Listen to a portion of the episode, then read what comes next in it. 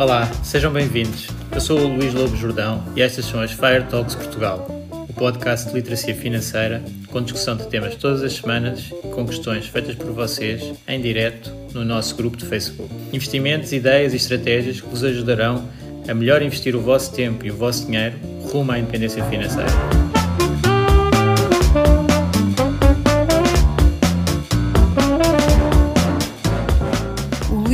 Jordão trabalha nos mercados financeiros há mais de 20 anos. É um analista financeiro certificado pelo CFA Institute, criou o maior fundo português de ações e é atualmente responsável pelos produtos Stoic na SGF. Todas as opiniões expressas pelo Luís e eventuais convidados são exclusivamente suas e não refletem a opinião da SGF ou do CFA Institute. São ideias à data de gravação e estão sujeitas a alterações. Todos os investimentos envolvem riscos. Este podcast tem um intuito meramente informativo e não deve ser tomado como base para decisões de investimento.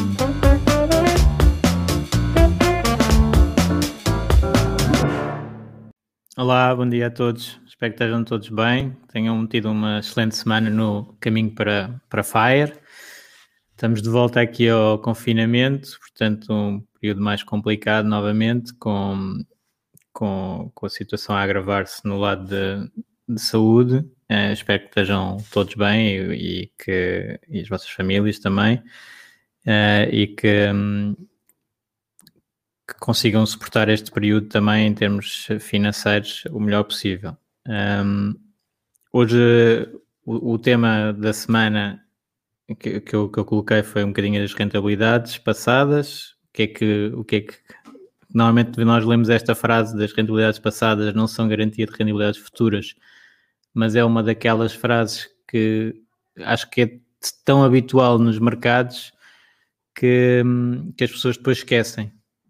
As pessoas tendem a esquecer eh, este facto e, e também como a, eh, a informação disponível é, normalmente é das rentabilidades, é a única disponível, as pessoas tendem a agarrar-se àquela informação que, que têm e, portanto, usam para tudo. É, uns casos vai correr bem, noutros vai correr mal, não é? Era um bocadinho esse o tema que eu gostava de falar convosco hoje. Uh, e então, sobre este tema de olhar para, para o passado uh, e tentar extrapolar o futuro, uh, que está implícito nesta, nesta frase, aliás, aqui está o alerta que não se deve fazer de uma maneira tão, tão simplista. E, e, esse alerta é importante, especialmente em alturas que os retornos são muito, muito fora do normal ou seja, tanto para o lado positivo como para o lado negativo. Eh, tendencialmente, quando nós temos retornos muito positivos, eh, as pessoas ficam muito entusiasmadas com, com os ativos financeiros e vão, uh, e vão investir, sem saber muito bem o porquê, muitas vezes. Portanto, é, é essa mentalidade que toma posse, no fundo, dos mercados e, e tem o risco de, de criar algumas bolhas. Uh, mas também existe o oposto, que é quando os retornos são negativos, uh, as pessoas começam a extrapolar que um, se aquilo teve um resultado negativo, vai continuar a ter resultados negativos uh, e, portanto, querem, querem sair. O que, é que, o que é que. E ficam sem interesse nos mercados financeiros, acabam por afastar-se dos investimentos como um todo deixar de confiar na, na, nas pessoas, nas instituições, porque os retornos foram, foram negativos no, no passado. E aqui a grande mensagem é que faz parte dos ativos com risco ter retornos muito positivos e, e negativos. Portanto, temos que saber viver com isso.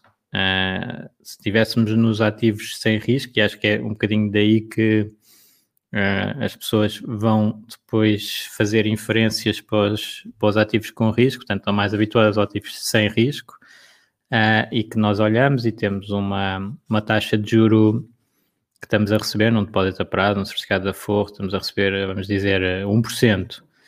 A minha projeção para o ano seguinte pode ser que, entretanto, as taxas de juros sobem e, e vai ser 1,5%, ou que as taxas de juros descem e vai ser meio, mas não vai estar ali muito longe do que eu tenho agora, não é? Do 1%. Um, e consigo com alguma segurança saber quanto é que vai ser. Aliás, normalmente é, nos ativos sem risco é, é publicitado, portanto nós conseguimos saber eh, a evolução é muito, muito previsível e por isso é que é considerado sem risco. Uh, nos ativos com risco, já não conseguimos retirar de uma performance uh, muito positiva no, no, ano anterior ou no período anterior que o período seguinte vai ser muito positiva. Portanto, não há essa ligação. Mas uh, é muito difícil de olhar para um ativo e dizer este ativo teve quedas nos últimos anos e eu agora vou comprar porque teve quedas e eu acho que vai recuperar.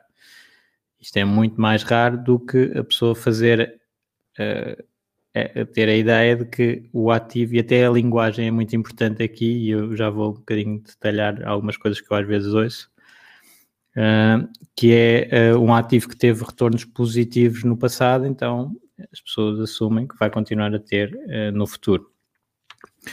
Uh, e, e, então, isto por acaso nos mercados está muito estudado, não é? é e é uma das, das áreas de behavioral finance, portanto, comportamentos dos investidores mais uh, analisadas. E depois, por exemplo, do que eu gosto, que eu, que eu uso muito, que são os fatores, é, acaba por uh, se materializar em fatores que podem ser explorados do lado do, dos investidores um, com esse tipo de, de, abordagem.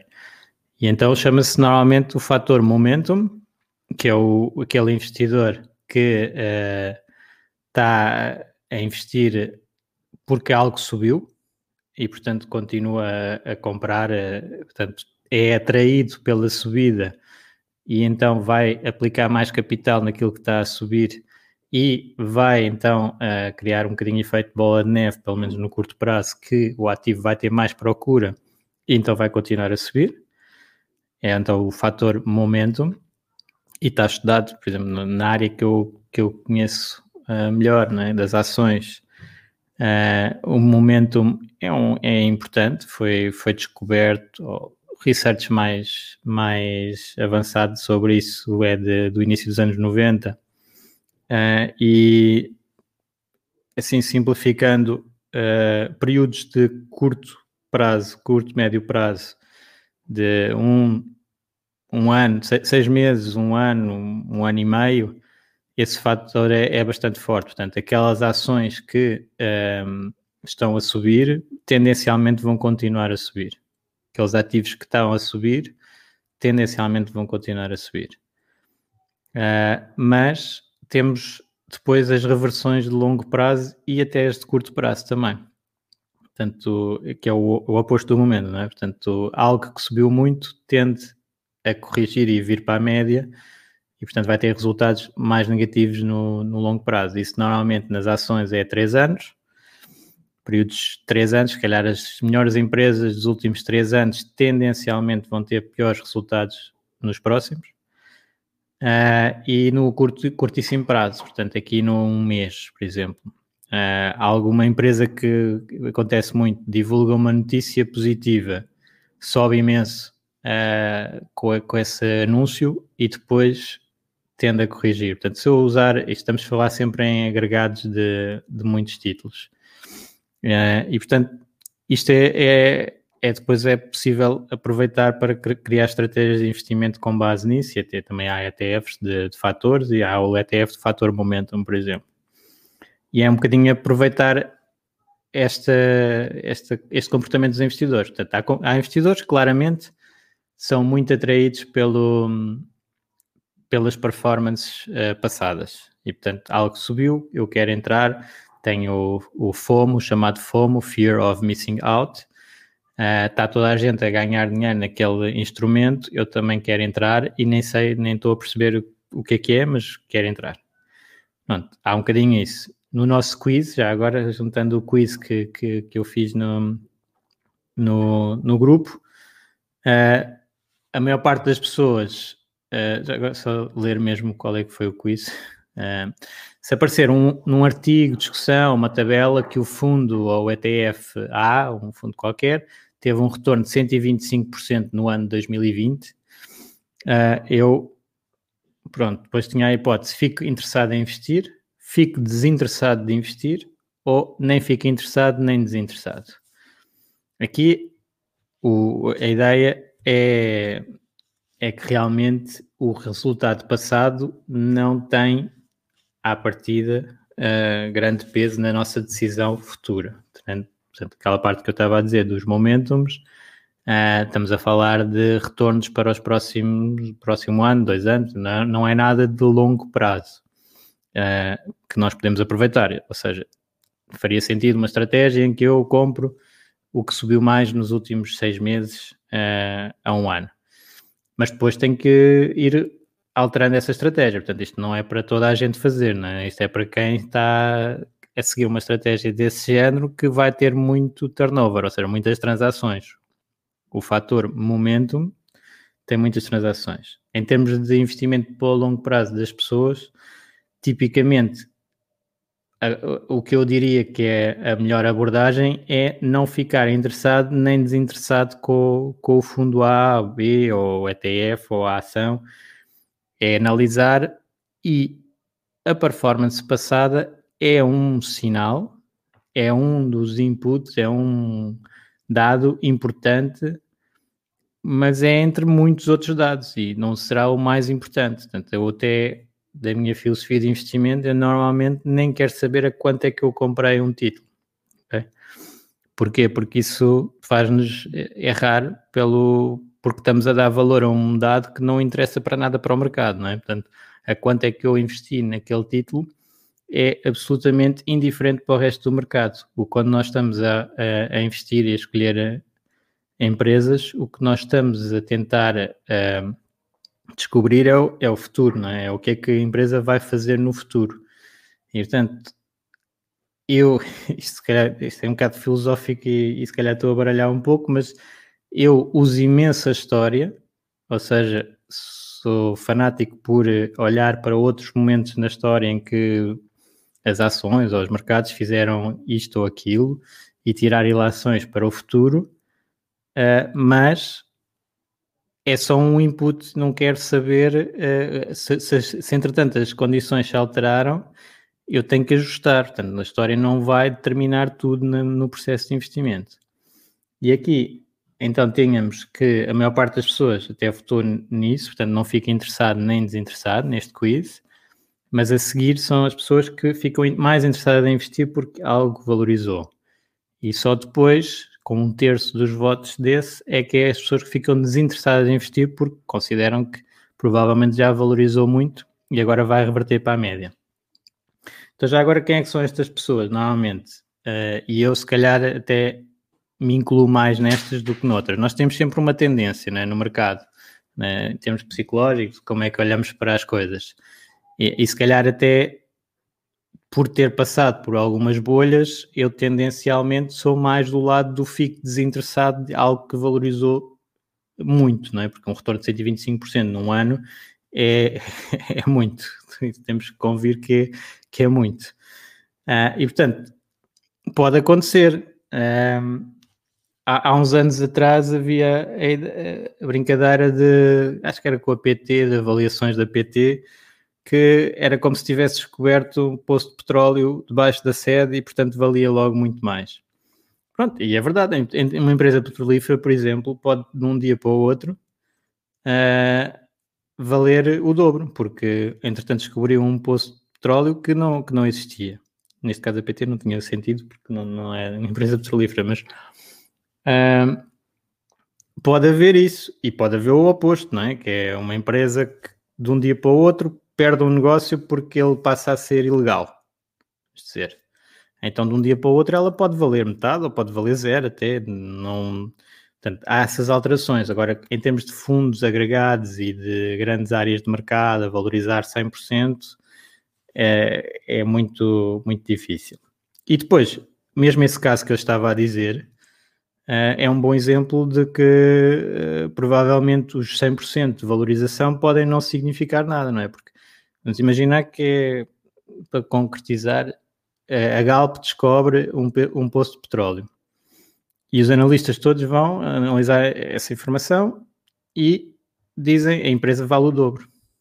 Okay? E a ação dispara logo para o dobro. que é que isso vai, vai me dizer sobre os anos seguintes do título Galp? Zero, não é? Porque já está no preço, portanto já subiu para o dobro, teve uma grande valorização e agora vai andar para o lado, ou consoante a evolução do, do mercado, sem, sem se poder esperar que ela vá valorizar outra vez para o dobro a seguir. Portanto, esse, esse crescimento anormal estancou. Agora, quando, portanto, a minha tendência é, ou seja, racionalmente, a ideia é não fico interessado nem desinteressado do ativo.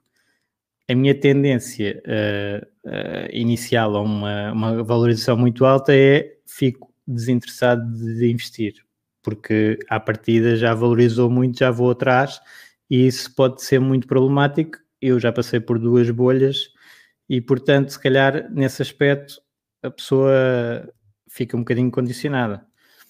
Um, e depois já li da história muitas outras bolhas eh, para trás, e portanto, nós, uh, ao sabermos um bocadinho mais, talvez a tendência seja mais para ficar desinteressado. E aqui entram quem é que costuma fazer isto? São os value investors.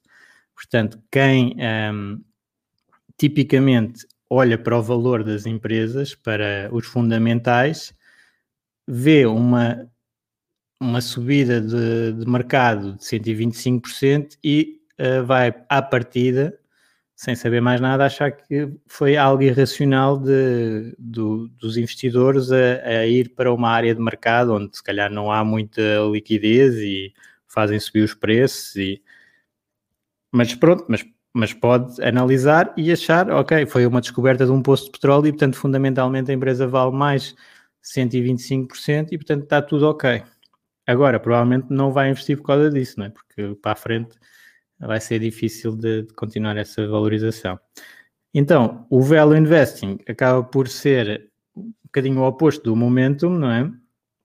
E, uh, e aqui também há muitos erros, ou seja, uh, aliás, o value investing tem tido más, uh, resulta maus resultados nos últimos tempos, muito porque também às vezes vai-se atrás de coisas que caem muito achar que uh, elas vão ter que voltar ao, ao, nível anterior e quando as coisas podem efetivamente ter mudado e nunca mais vão voltar ao nível anterior. Portanto, isso chama-se o value trap, ou seja, a empresa uh, ou aquela área de mercado um, ehm, deixa de ter a procura que tinha antes, uh, alguma alteração fundamental e, uh, e podemos, nós podemos ter visto a empresa com um preço de 10, agora ela está com um preço de 5 e se calhar até estar mais cara a 5 do que estava a 10.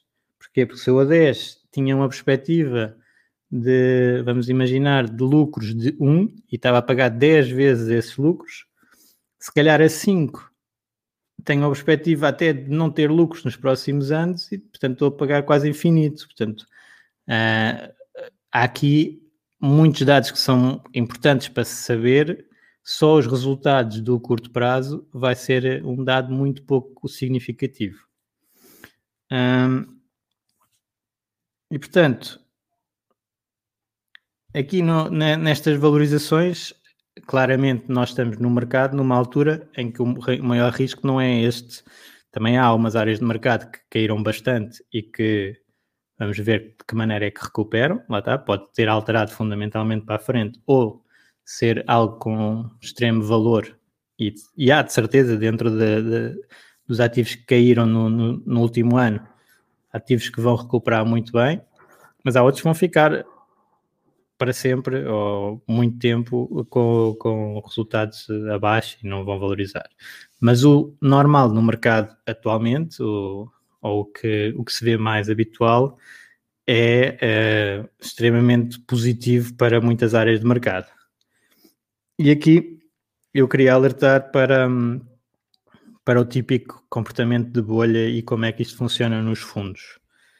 Uh, porque há aí alguns fundos que se valorizaram imenso, tipo 125%, 150% e esse tipo de performance, e que podem ter, uh, podem ser uh, um, podem destruir muito valor. Ou seja, eu vi isto na, na crise tecnológica, na bolha tecnológica, E, e funciona mais ou menos desta maneira.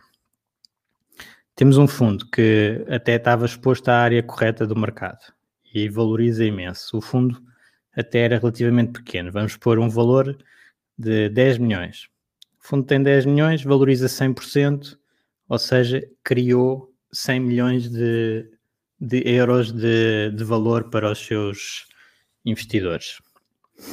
Como teve uma performance de 100% e a maior parte das pessoas vai tender a ir atrás da, da performance, uh, entram 100 milhões. Portanto, o fundo tinha 10 milhões, entram 100 milhões no, no fundo. E agora o fundo continua, porque tem, tem o efeito momentum e valoriza, vamos dizer, 20%. Já não é 100%, mas valoriza 20%. Então o fundo está com 100 milhões e valoriza 20, eh, criou outros 20 milhões. Muito bem. E então aqui ainda as pessoas ficam mais confiantes e vêm e põem ainda mais capital, e os mercados e os institucionais, e aqui os institucionais fazem os mesmos erros do que os particulares, isso está mais que visto que tendencialmente os erros continuam a ser os mesmos, e entram 500 milhões no fundo. Então agora o fundo já tem 500 milhões e o que é que acontece? Desvaloriza 30%. Portanto, até não é assim uma percentagem muito alta para um fundo que estava a dar 100 e depois 20. Ok, se tinha 500 milhões e desvaloriza 30, então agora de destruiu, entre aspas, 150 milhões. Portanto, no primeiro ano o fundo era pequenino, valorizou 100, criou 10 no segundo ano, o fundo já era maior, um, criou 20. E no terceiro ano, destrói 150. No total, o fundo, uh, fazendo estas percentagens, 100%, 20% e depois menos 30%, o fundo teve um retorno, que vai continuar a publicar, de 19% ao ano. Portanto, 19% positivo, portanto, 20%, quase 20% positivo ao ano neste período, apesar de ter destruído uh, ah, 150, se vamos assumir que ele fica por aqui, ou que as pessoas vendem o fundo, não é? Portanto, e, e, e, e, saem e perderam 150 milhões. Portanto, isto é que é o problema das bolhas uh, e não saber muito bem o que é que se está a investir um, e entrar porque valorizou. Portanto, o, o entrar numa coisa porque valorizou é das piores ideias para, para fazer em termos de investimento. O Warren Buffett tem uma frase sobre as ações que é um bocadinho a ideia, que é uh, the worst reason to invest to buy a stock is because it went up. Uh, portanto, nós olhamos para a frente sempre e o resultado para trás temos que ter muita atenção. Pode justificar, e nesta altura no mercado nós temos efetivamente algumas alterações substanciais. Portanto, nós estamos num mundo de que agora uh, valoriza muito mais o digital do que antes. Portanto, é normal que algumas empresas que estejam expostas a essa área valorizem. É perfeitamente normal. Não é. Agora, vamos dizer, elas valorizaram, é? depois é a parte do, do português e da terminologia que é importante. Essas empresas valorizaram nada nos diz que vão valorizar para a frente só porque valorizaram o ano passado. Não é? Nós agora já sabemos uh, o impacto e a necessidade que temos dessas empresas e elas não vão para o céu, ou seja, não vão crescer sempre a duplicar o valor porque, entretanto, os investidores uh, vão fazendo o pricing das empresas e vão ajustando.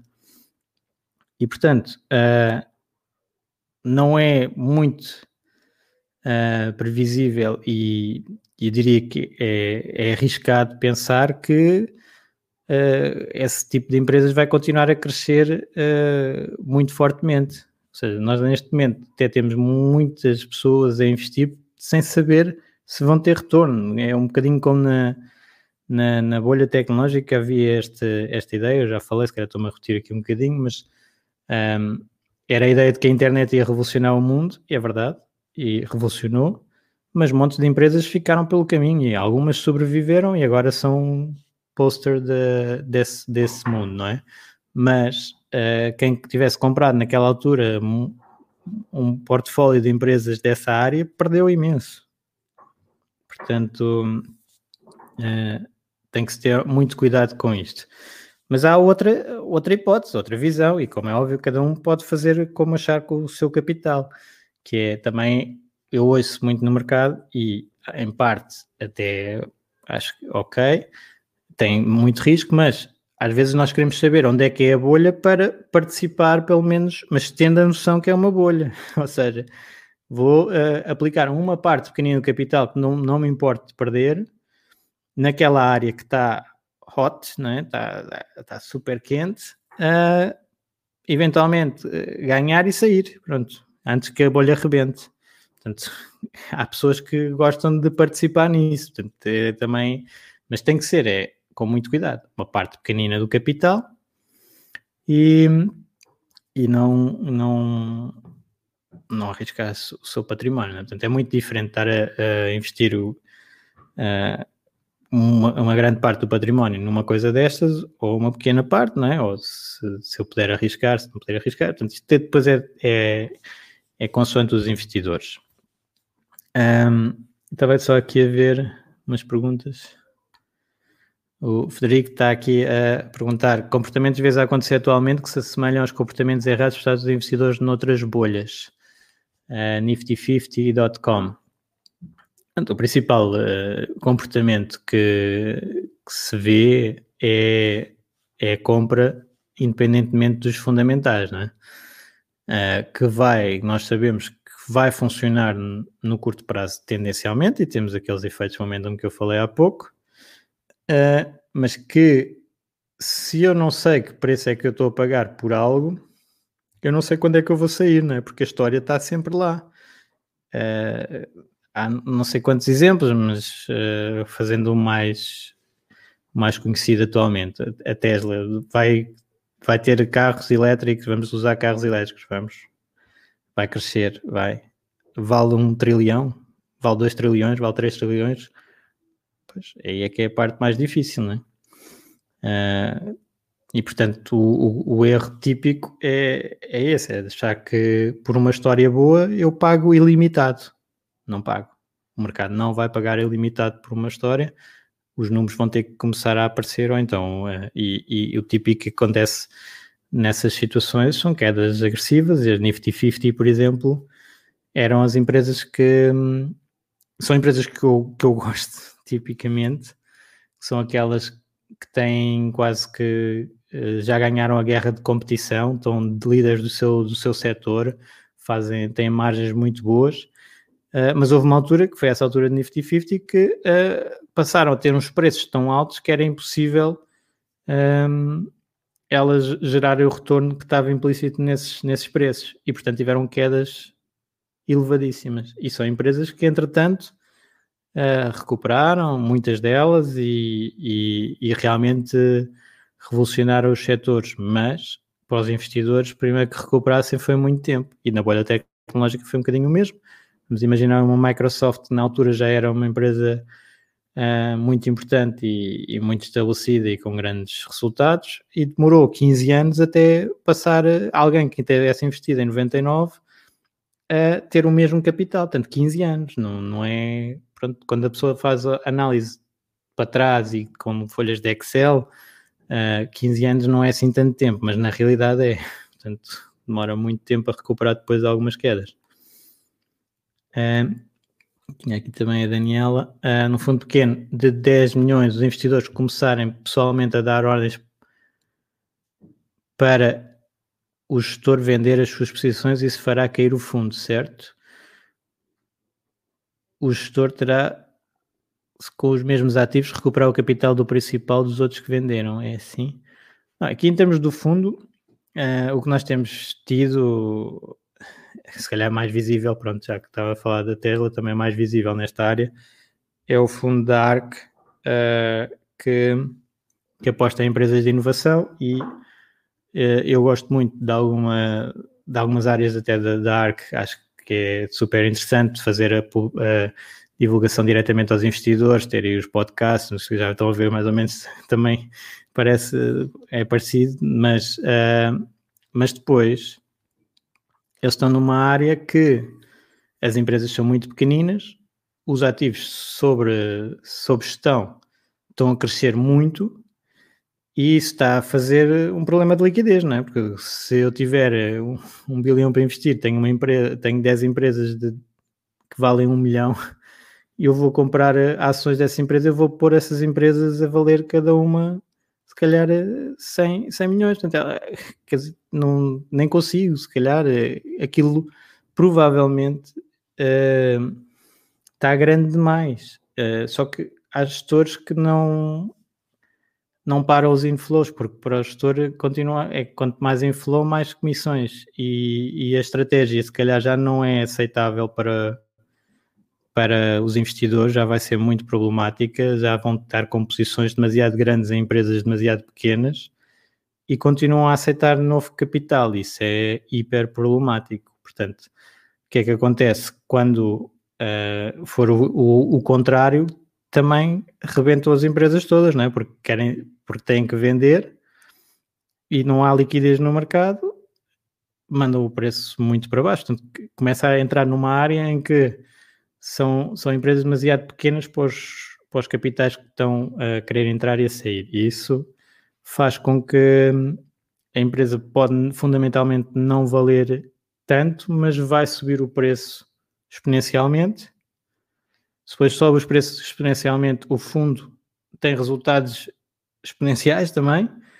Entra capital no fundo porque vê o, o, o, o fundo a valorizar muito, como estávamos a falar antes.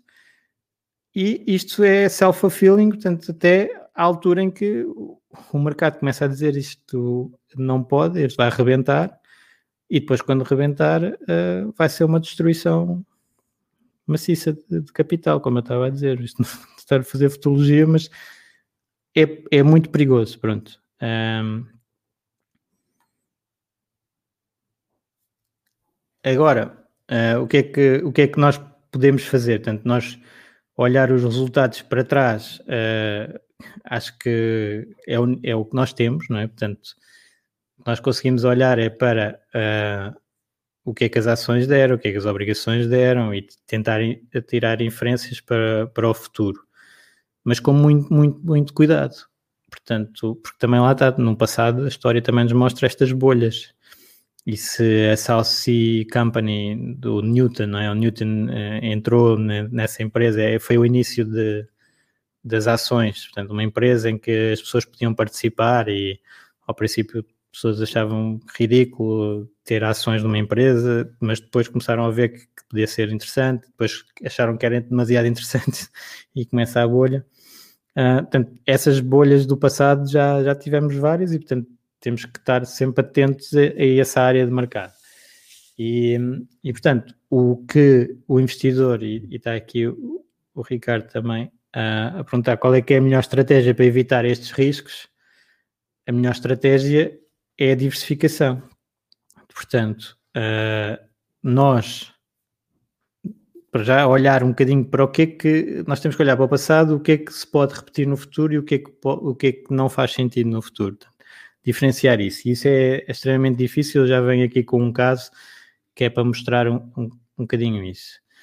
Mas uh, nós uh, conseguimos então tirar umas ideias para o futuro e devemos fazer do passado, mas não copiar exatamente. Não vamos achar que porque algo subiu 125% que agora vai subir 125% este ano, não é?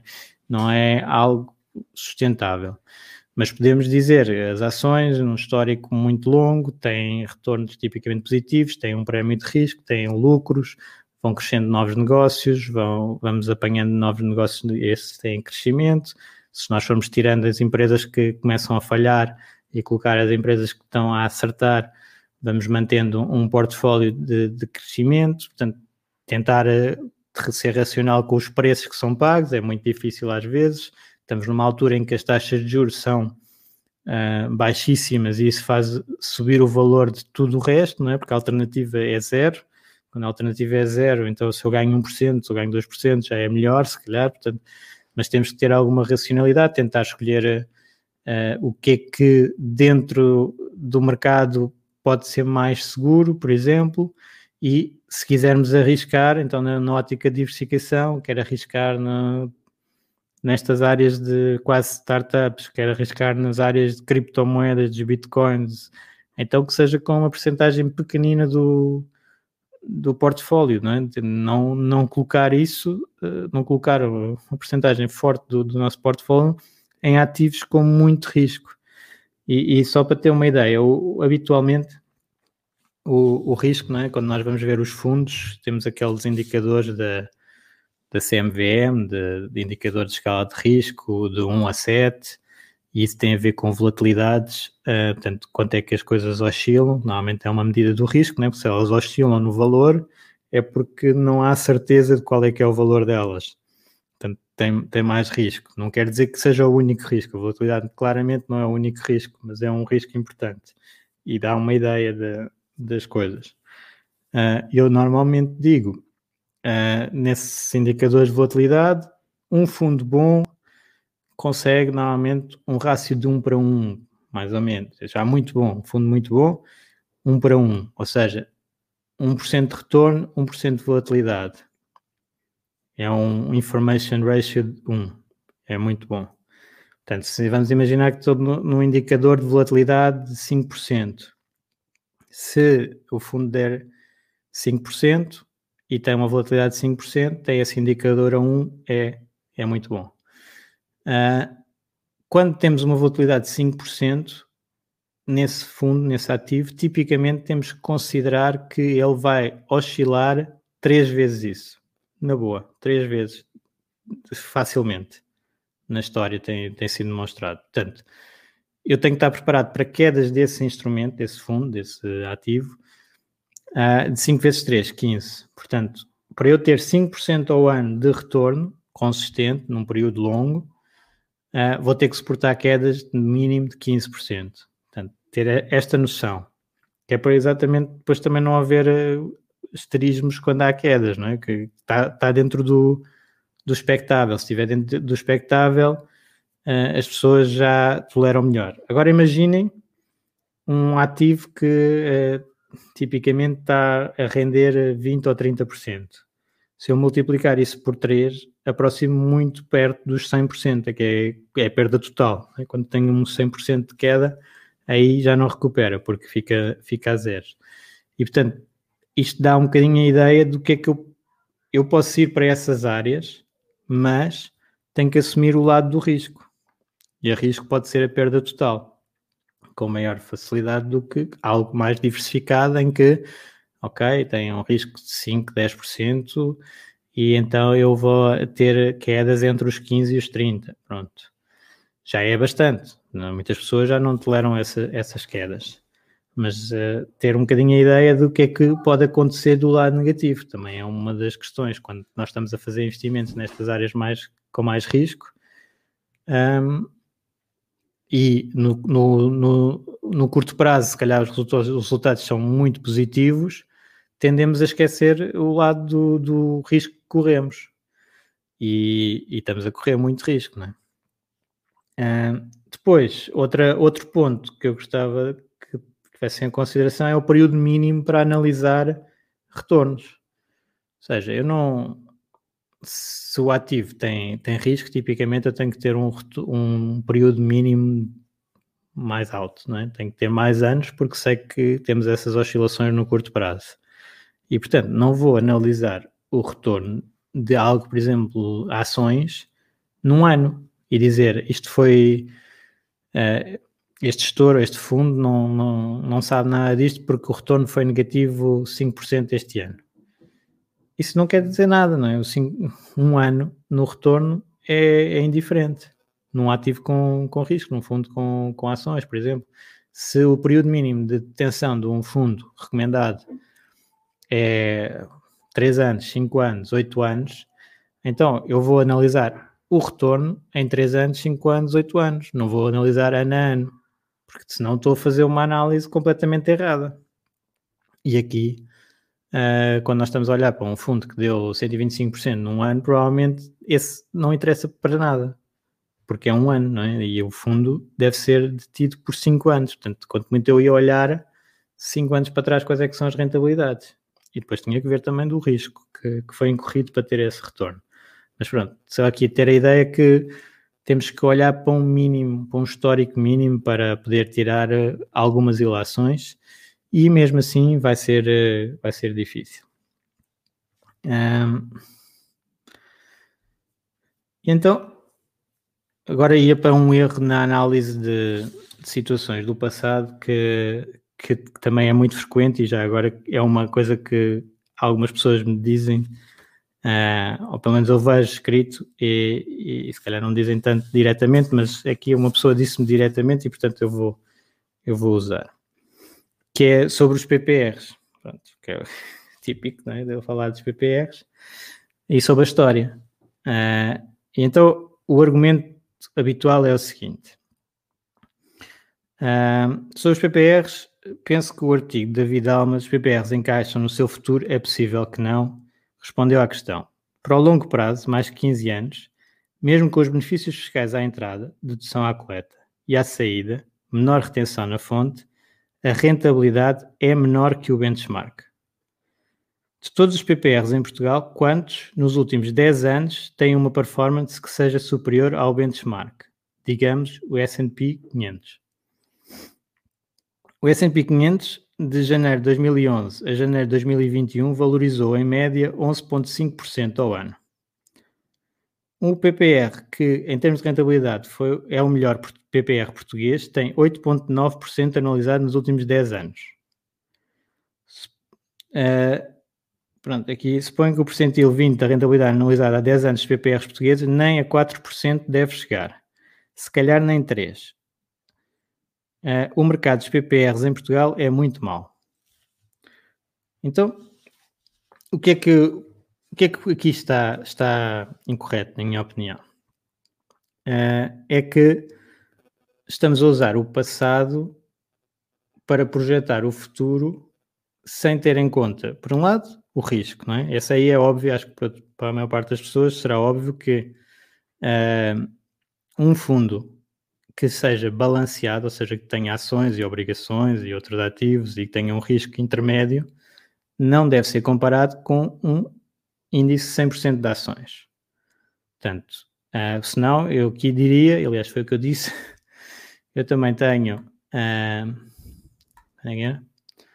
já tirei daqui, uh, se eu disser, eu investi em Apple e a Apple deu 30% ao ano nos últimos 10 anos e em Bitcoin, e o Bitcoin deu 120% ao ano nos últimos 10 anos, e portanto o S&P é uma porcaria, faça isso, vê-se logo que está aqui algo errado, não é? Porque claro que é muito mais arriscado investir numa empresa individual ou num ativo, numa criptomoeda que nem sequer há 10 anos estava a começar, portanto, uh, portanto não há aqui a comparação tem que ser feita com ativos com risco e similares. Com risco similar, senão não, não faz sentido. E depois, aqui o que eu gostava de focar até para o tema das rentabilidades passadas, não são rentabilidades futuras, são os tempos verbais que eu estava há bocado a falar, que é um, a rentabilidade dos PPRs é menor que o benchmark. O E está errado. É foi. Foi menor do que o benchmark. Ou seja, nós no passado, nós não conseguimos tirar para o futuro tão diretamente o que é que aconteceu no passado. Portanto, rentabilidade de um ativo ter sido inferior ao outro não quer dizer que no futuro vá ser. Principalmente quando há alterações legislativas. Ou seja, todo o histórico dos PPRs para comparar, por exemplo, com um ativo de 100% de ações, se até 2019 o limite era 55% em ações no PPR e agora já não existe esse limite, o que é que nós vamos fazer ao histórico do mercado dos PPRs para trás? Completamente indiferente. Não, é? não, não já não tem impacto na minha decisão para a frente. E eu aqui trazia um exemplo que, é, que era para tornar isto mais claro. Que é, eu sou do tempo em que uh, para ir para o Algarve não havia autoestrada e então, antes de, da autoestrada, se calhar dois amigos faziam uma aposta e diziam: Eu acho que de carro que vou chegar mais cedo de carro do que de comboio. E o carro não dava, demorava 4 horas e o comboio 3. Okay? Não havia autoestrada, eram essas condições. Se eu agora fizer essa aposta, eu posso ter um histórico de 100 anos, 100 anos é, é muito, mas do carro ser mais lento que o comboio, que agora já há autoestrada e o carro vai ser mais rápido que o comboio. Pronto, final. Portanto, eu posso pegar em todos esses dados históricos para trás e deitá-los fora. Porque agora, efetivamente, existe uma autoestrada e eu, de carro, vou chegar mais rápido do que de comboio. A não ser que, comboio, que depois existe outra alteração, que, é, que já está prevista há muito tempo, do comboio ser melhorado e, e nós chegarmos mais, mais rápido ao, ao Algarve de, de, comboio do que de carro. Mas neste momento são estas as condições. E portanto, há aqui estes, estes erros que, que, acontecem muito de olhar para as rentabilidades passadas e depois também existem em termos dos fundos e até existem analistas a fazer esses erros, que é uh, olhar apenas para o retorno e esquecer como é que o retorno foi obtido para projetar para a frente o que é que vai acontecer. E portanto também havia algumas questões de ah, o melhor PPR do mercado é este. E não, para já não, não se pode dizer isto porque o PPR depende, ou o fundo, a estratégia depende do perfil do investidor. Portanto, para um investidor vai ser um, para outro vai ser outro, uh, e isso vai depender muito. Mas dentro da mesma mesmo perfil, se calhar um que depende de uma, de uma fonte de retorno que entretanto já está esgotada, não não vai conseguir ter para o futuro os mesmos resultados. E ninguém consegue dizer, aliás, uh, qual é que vai ser o melhor, nem, nem faz sentido. Consegue-se, porque nós, nós estamos numa área, uh, já agora explicando isto um bocadinho melhor, nós estamos numa área em que temos uma parte de skill, de saber fazer, e uma parte de luck, de ter sorte, ter estar exposto a uma área de mercado, estar exposto a outra. E depois trabalhamos muito com probabilidades. Portanto, nós conseguimos dizer, eu provavelmente vou estar entre os melhores. Não consigo dizer, não devo dizer, eu vou ser o melhor. Embora acredite que, que vá ser, eu não devo dizer isso. Devo dizer que vou estar entre os melhores. Porque isto e aquilo e aquilo e o meu track record e a coisa, etc. E portanto, eu também vi muito tempo a dizer o fundo X é o melhor e a dizer, ok, vamos esperar aqui uns anos e depois vamos ver. E agora, pronto, já temos alguns anos e esse fundo não foi melhor do que o outro fundo. Portanto, as coisas vão alterando e nós temos que incorporar um bocado do passado, certo? Mas ajustar para o futuro e ajustar com base no que é que vai acontecendo uh, agora no, no presente. Portanto, por exemplo, eu vejo muito isso na, na comunidade Fire de não adaptar as, os conselhos uh, internacionais à realidade portuguesa. Eu, pronto, fiz isto de montar um PPR para ter os benefícios, etc. Entretanto, tive a sorte de alterarem as, as regras do PPR e poder ter uma componente maior de ações, ótimo, mais competitivo fica. Uh, e claramente vai ser difícil de se conseguir ter resultados superiores não tendo a estrutura PPR, quando se, quando, quando, quando se inclui toda a fiscalidade e, e que, que, é fundamental em termos de custos, face a ter um, uma estrutura destas.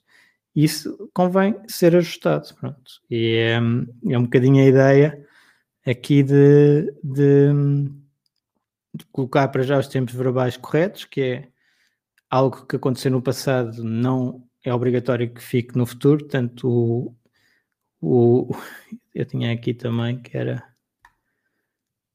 um, sempre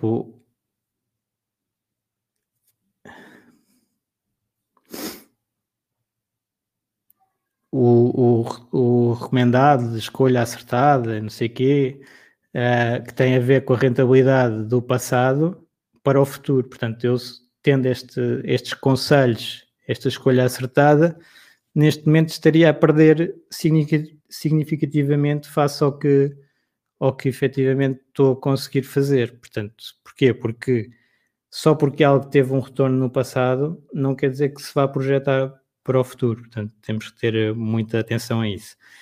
É, e, e, pronto, já está algo longo aqui o, o podcast, que também vai ficar em podcast e o live. Não sei se tem aqui. Uh, mais perguntas. Uh, é um bocadinho a ideia aqui de nós, que eu queria falar convosco hoje é os resultados passados não garantem resultados futuros. É uma frase habitual em todos os documentos, é porque até é legal, mas é muito esquecida.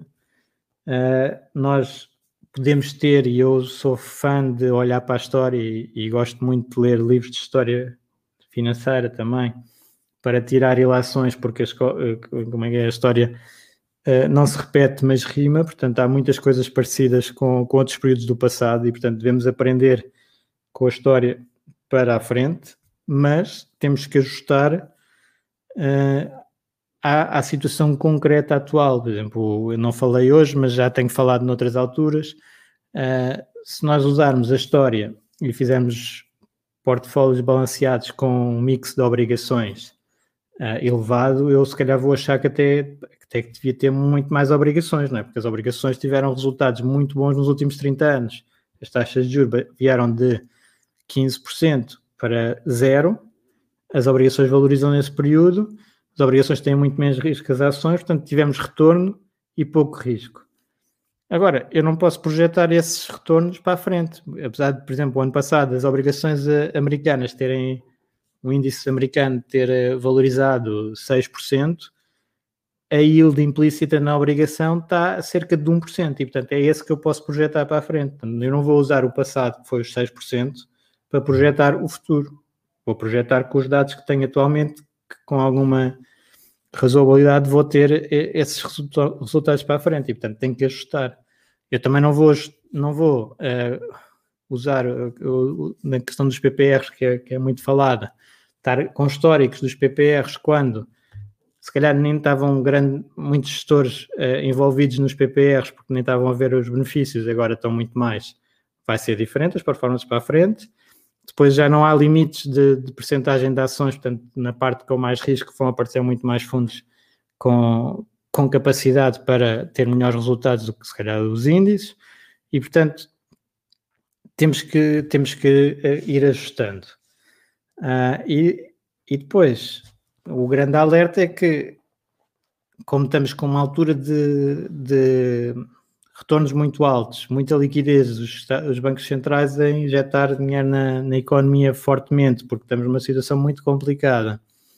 Um, isto tem um bocadinho de características de, de, bolha que nós podemos aproveitar em parte, e em parte não é bolha, aliás, pronto, em parte também não é bolha, porque há, há empresas que aparecem, apareceram nesta altura que resolvem realmente problemas que nós nem sabíamos que existiam, mas agora sabemos que existem, portanto no digital pode haver muitos retornos, mas não podemos extrapolar eh, para, para sempre estes retornos e, e podem até já estar muito no preço e isso vamos ver e, e, temos que ajustar. E portanto a grande defesa aí é a diversificação, é estar equilibrado com um portfólio com várias fontes de crescimento, com uh, várias hipóteses de, de ter resultados mais na média, mais com menos extremos se nós quisermos apostar em áreas de mais risco, mais extremas, então que se aposte com percentagens mais pequenas do portfólio, que é para não poder perder tudo, não é? Portanto, nós não queremos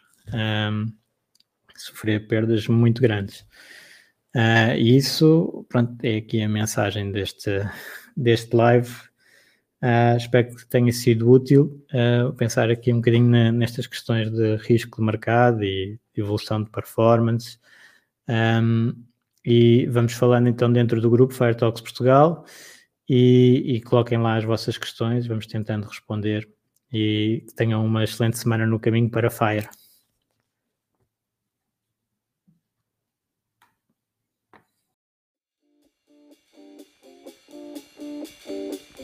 Obrigado por ouvires. Junta-te à discussão através do grupo Fire Talks Portugal no Facebook e não te esqueças de ver a descrição onde poderás encontrar mais informações.